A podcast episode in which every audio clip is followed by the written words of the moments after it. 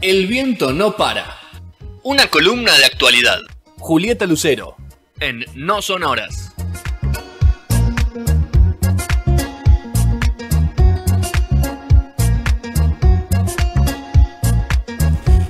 Segundo bloque de No Sonoras, 19.29 de este jueves 15 de octubre, estamos a mitad de mes. Seguramente nadie ya tiene el salario para. ya se gastó todo el salario, pagó todas sus cosas. Así que bueno, apareció el sticker de Petro. Y tengo a Juli eh, eh, a, mi costado, a mi derecha. ¿Cómo está Juli? ¿Qué tal? ¿Qué hago a la derecha y no estoy a la izquierda? Y pero viste, yo ya, la, la vez pasada te dije que basta del hipismo. Ya a la derecha, te paso a la derecha, directamente, sin consultarte. Pero la izquierda realmente dónde está hoy en día? ¿Dónde está? ¿La izquierda, la derecha? La izquierda de este país no sabemos. Está desaparecido. ¿Cómo anda Juli? Qué, pregunta, casi, esotérica la pregunta de, Petro. Este, bien, todo bien acá con, un poco de información. ¿Tenés sol eh, ahí? Porque te veo iluminada. Como siempre. ¿Tenés sol ahí? Sí, el sol, el sol está arriba, está bajando. Buenísimo, me alegra mucho. Señor Rodrigo Molina, ¿cómo le va? ¿Qué tal? ¿Qué tal? ¿Qué tal? ¿Cómo están? Ese antipop que tiene hermoso. Esa voz, ¿viste la voz, la gola que le hace a Rodri? Ese, ese, instrumento tecnológico. Mira, mira, escuchate esta. ¿eh? A ver. ¿Qué tal? ¿Qué tal? No. Ah, tiene rever y todo. Es un juez. ¿Vos sos Dios? ¿Cómo? ¿De dónde, ¿De dónde sale esa voz tan angelical? Se opera solo, Rodri, tremendo. Sí. soy una cosa de loco. Bueno, Juli, hay, antes de hablar del tema central de la sección, hay buenas noticias. Lo de Córdoba es una buena noticia, ¿o no? La lluvia que llegó a Córdoba anoche. Sí, se cortaron, eh, o por lo menos hasta ahora se cortaron los focos, eh, se logró controlar los incendios. Se estaba esperando la lluvia, no era algo eh, muy, muy esperado. Recordemos que hace cinco meses que estaban con fuego en Córdoba, en distintos lugares de la provincia. Em, se formó una gran tormenta eléctrica que por un lado eh, hizo que cayeran rayos, se provocaran nuevos focos de incendio cerca de Capilla del Monte, pero por otro lado, bueno, fue lo suficiente como para empezar a apagar este, los incendios eh, hoy estuvieron bomberos y dotaciones eh, de personas trabajando y recorriendo las zonas viendo qué pasaba eh, con el incendio. Peor sequía desde 1955, vamos a ver qué pasa con la recuperación de los suelos, con, como hablábamos la semana pasada, el uso de la tierra. Y por otro lado, la sequía afecta también a la cantidad de agua que tiene la provincia de Córdoba. Entonces, bueno, ya veremos en las próximas semanas que se acercan más más calorcito, eh, qué pasa con las reservas de agua dulce de la provincia. Pero en principio es una muy buena noticia, ¿no? Un descanso también para toda esa gente laburando ahí al frente incansablemente durante tantas semanas. Muy bien. ¿Cuánto tiempo va a llevar? El otro día escuché un número y, la verdad me puso muy triste. ¿Cuánto tiempo va a llevar para recuperar esos espacios? Más o menos. Mira, el número no te lo puedo decir. Eh, sé que son años porque eh, no solo se trata de que, de que resurja, digamos, la cuestión, la, la, naturaleza, las plantas, ¿no? Sino también que eh, vuelvan a, tomar esos espacios los animales. Con lo cual, este, fue demasiado grande, digamos. Fue demasiado grande. No, fue, no fueron incendios normales, no fueron incendios como focos eh, chicos o, controlados en algunos lugares que bueno que hace que el resto de alguna forma eh, se acomode, sino que fue tan grande que probablemente sean años. Este. Hoy había una conferencia bastante interesante sobre eso de biólogos de Córdoba, iban a hablar, eh, que se superponía con el horario justo del programa, pero podemos hablar con ellos y dar más certezas por ahí para la semana que viene, que iban a hablar efectivamente de cuánto tiempo y cómo se van a recuperar esos territorios, qué se podía hacer, ¿no? qué se podía plantear, al menos desde la política y la biología. Bueno, ahora vamos a hablar de Neuquén. Ahora vamos a hablar de Neuquén, eh, hermosa provincia de Neuquén. Dos noticias sobre Neuquén. La primera, la que nos convoca hoy en esta columna, es la represión que hubo ayer por parte de la policía de Neuquén, en particular del grupo GEOP, que son estos grupos especiales. Sí, uno de los eh, más fuertes, de- en Chile es de el la- más importante del- a nivel Sí, entrenamiento y, y, y profesionalidad, le pegan el palo. Y son los grupos que eh, tienen eh, un entrenamiento bastante más militarizado, por decirlo de alguna forma, en comparación al resto de la policía. Es Eh, en este caso, El SWAT de Bueno. nosotros. Algo así, digamos. En este caso, de la policía de Neuquén. Lo que pasó es que se reprimió y se detuvo a manifestantes que estaban acampando desde el lunes en las orillas del río Nahuelé. Re- Nos resulta por ahí eh, un río poco conocido, que hemos escuchado poco, nombre mapuche, como verán, el río. Los ambientalistas y las comunidades también mapuche, ¿qué estaban haciendo en esa zona? Estaban reclamando en contra de la construcción de una hidroeléctrica en la provincia de Neuquén de la, eh, de la empresa Robela Carranza. Los que estaban allí eran miembros de varias asambleas y de comunidades, eh, en particular la gente de la Asamblea del Agua del Norte Neuquina denunciaron que entró un escuadrón policial, abrió el portón del campamento, porque era una zona particular de camping donde estaban haciendo un campamento, era una zona eh, privada, digamos, no era espacio público, y eh, interrumpieron o irrumpieron en realidad y empezaron a detener gente a los golpes. Circularon, eh, empezaron a circular videos. Ayer, eh, como provinciana, diría a la hora de la siesta, Sí, pero alrededor, o, al- a- o en el final de la hora de la siesta, alrededor de las 5 de la tarde, empezaron a aparecer los videos sobre lo que estaba pasando ahí en el, el norte de Neuquén. ¿Dónde queda el río Nahuepe? Queda en el departamento Minas de la provincia de Neuquén y va hacia el sudeste, corre eh, 60 kilómetros hasta el río Neuquén. El río Neuquén no es un río extraño, represas, hay represas en esa cuenca, es un río que se junta eh, con el río Limay en confluencia, una sola que se llama confluencia, y se convierte en el río Negro, ese río gigante tan grande que atraviesa dos provincias o que divide dos provincias. Con lo cual la gente, los pobladores de, tanto Neuquén como Río Negro no son extraños a qué sucede cuando llega una hidroeléctrica y corta el correr natural de un río. En particular en esas zonas donde eh, son zonas, digamos, donde hay comunidades viviendo, donde son zonas rurales.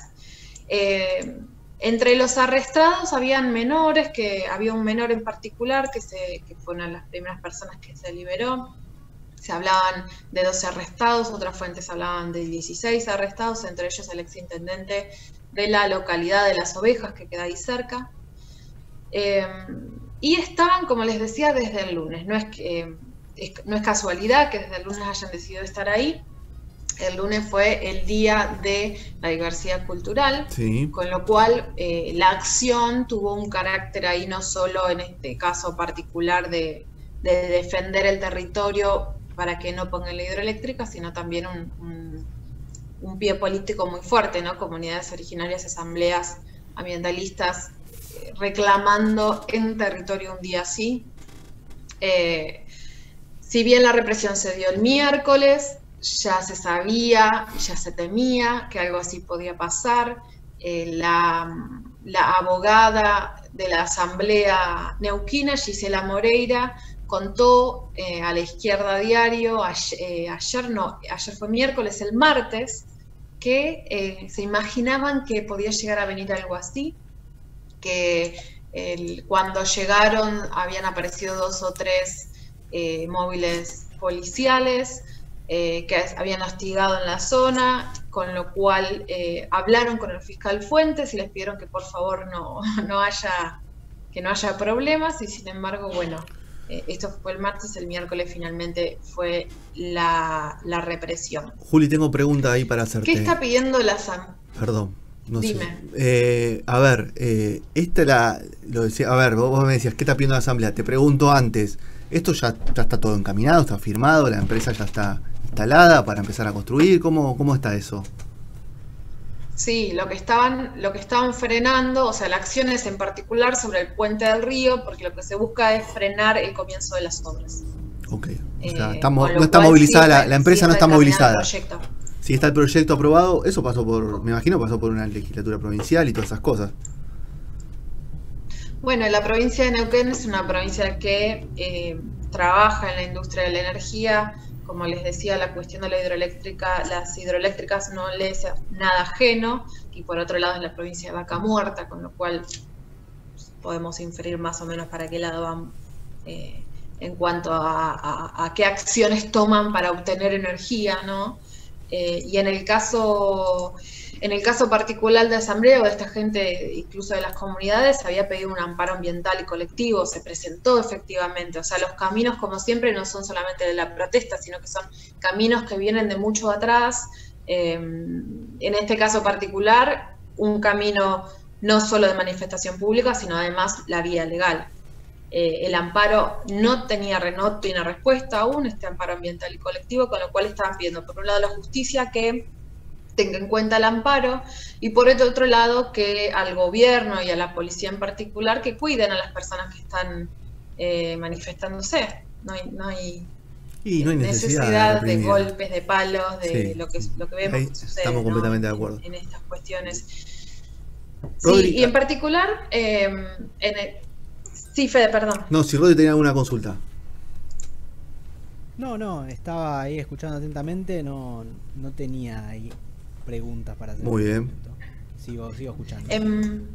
En, particular, este es contrastante, digamos, que ayer a este grupo de gente que estaba manifestándose, que se lo lleve preso, que la policía reprima y que hoy llega el presidente de la nación, a, también a territorio mapuche, Danielo, que es como la cuna, ¿no? Ese lugar tan particular de donde eh, se motoriza el fracking en la Argentina, para hablar de un nuevo plan, el plan gas, para motorizar de alguna forma eh, la producción de gas. En realidad tiene que ver también, Juli, tiene que ver con la evitar la salida de divisas a partir de la importación de gas.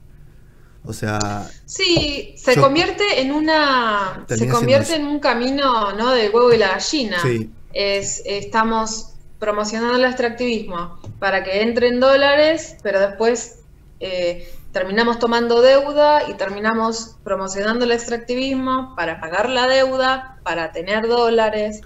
Es más que eso. Nos pisamos la cola, un modelo asentado sobre ese tipo de producción. Nos pisamos la cola. Eh, eh, sí, se trata de eso. Se trata de eso y no solo en Argentina, como venimos hablando, sino en toda la región. Estamos hablando, en el caso particular de IPF, de un tipo de producción que en otros países está hablando de ir para atrás con eso.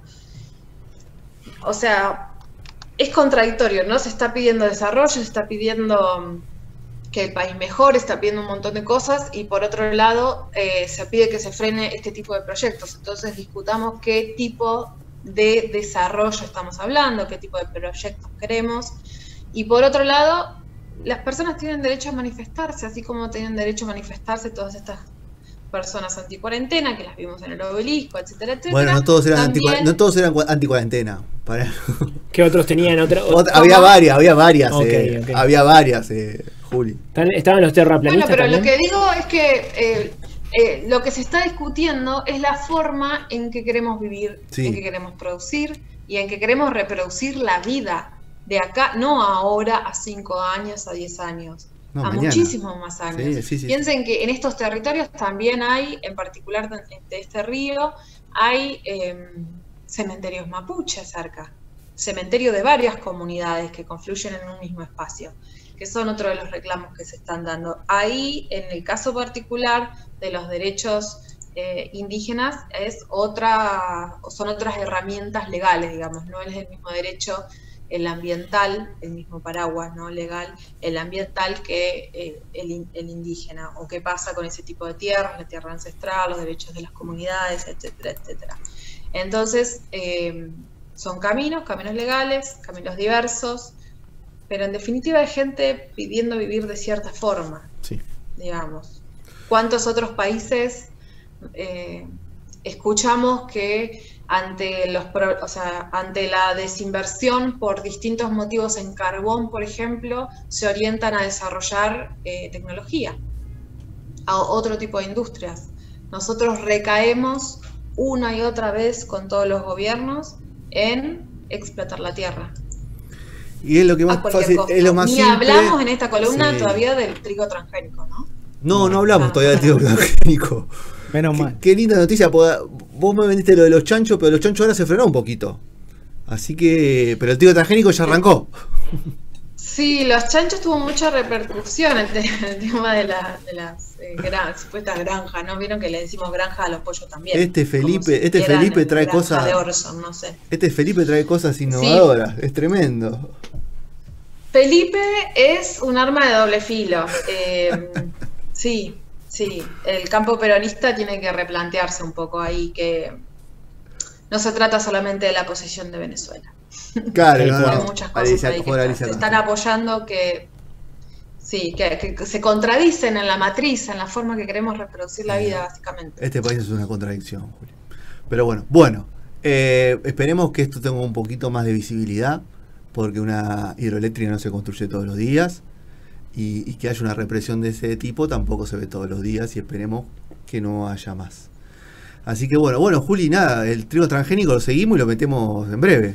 Este mes prometemos que, que entre y conocer un poco sobre esto. Qué como sí. Es que- Venimos de los incendios, las Es hidroeléctricas. que cada vez, no sé. cada vez- eh, eh, que en realidad Es este país no, te da tregua, no te. Hablemos del polaco si quieren, no sé. El polaco. bueno, es lo que nos, trata- nos hacen que hagamos, ¿no? Que siempre hablemos de, de otra cosa menos de lo importante. Siempre De Masterchef, ahora que están todos, ¿no? Pero bueno, Viste, bueno, siempre que te dicen, eh, vamos con lo urgente. ¿y cuál es lo urgente? Y, y- y no con lo importante. Bueno, acá ni vamos ni con lo urgente ni con lo importante. Porque fíjate, se estaba quemando. 11 provincias se estaban quemando. Nadie decía nada, Mm. nadie hablaba nada. En teoría, eso es algo que es urgente, ¿no? Pero estamos con otras cosas, ¿viste? Con que a ver la marcha del lunes. ¿Cuánto sale el dólar, el dólar en la cueva, ¿Cuánto no? dólar- ¿Cuánto va a salir el dólar dentro de En la cueva. en diciembre? ¿Cuándo va a salir en marzo? Y bueno, ese tipo, ¿cuánto sería el dólar hoy para que haya un uno a uno? Ah. ¿Viste? Ese tipo de cosas, ¿viste? Pero bueno, mientras tanto se quemaron 11 provincias, nos metieron el trigo transgénico, están reprimiendo porque eh, quieren meter una hidroeléctrica. O sea, tranqui, ¿no? Tranqui, Bueno. es increíble cómo no- nos sacaron de foco, nos sacaron de foco con el bolsillo básicamente, ¿no? Todo el tiempo tocándonos el bolsillo para que no estemos con lo que es, eh, como decía Juli, ¿no? Lo que es a largo plazo, cómo se va a hacer para sobrevivir realmente los próximos años. Así que nada, así No estamos. sé si ustedes ven, no sé si ven las, las noticias estas que salen sobre planetas nuevos con agua. Ahora parece que la Sí. solución mágica que es allá. tomarnos un bondi espacial Sí. con distancia Elon Musk e está trabajando en eso. este, bien lejos. No, vos sabés que la ciencia ficción hace 40, 50 años que lo que, que, que ya vio este problema, por decirlo de una forma. Y, y siempre pa- parece una profecía autocumplida, desde las películas de Alien de los años 70, que toda la idea es tratar de terraformar planetas. O tra- tratar de que la vida sea posible en otros planetas. Tipo, nunca la solución es tratar de arreglar este. Y evidentemente eh, se está cumpliendo eso. Salvo Wally, ¿no? no se va no se va a cambiar no se va a cambiar el modo de producción la forma de destruir el planeta y la estamos llevando hasta las últimas consecuencias. Bueno el que pueda se podrá ir si es que metemos una colonia en Marte o en algún otro planeta que deseemos o que podamos terraformar. Pero nada ahí estamos. Muy bien. viendo viendo si llegamos a Marte en vez de tratar de hacer la cosa bien ahora acá. Ahora, ahora que es el momento. Sí, los, Muy bien. El problema de la macroeconomía, el tema de las divisas, es un problema muy, muy real. Eh, el problema de- de- del salario mínimo, el ingreso, la igual- desigualdad son problemas muy reales. que el tema es cómo solucionamos, si con más extractivismo o con otras formas. Y ahí en particular, en Neuquén y Río Negro, el fracking eh, compite con otras formas de producción que han dado durante muchos años, incluso exportaciones como eh, la fruta y la verdura. Está compitiendo con eso.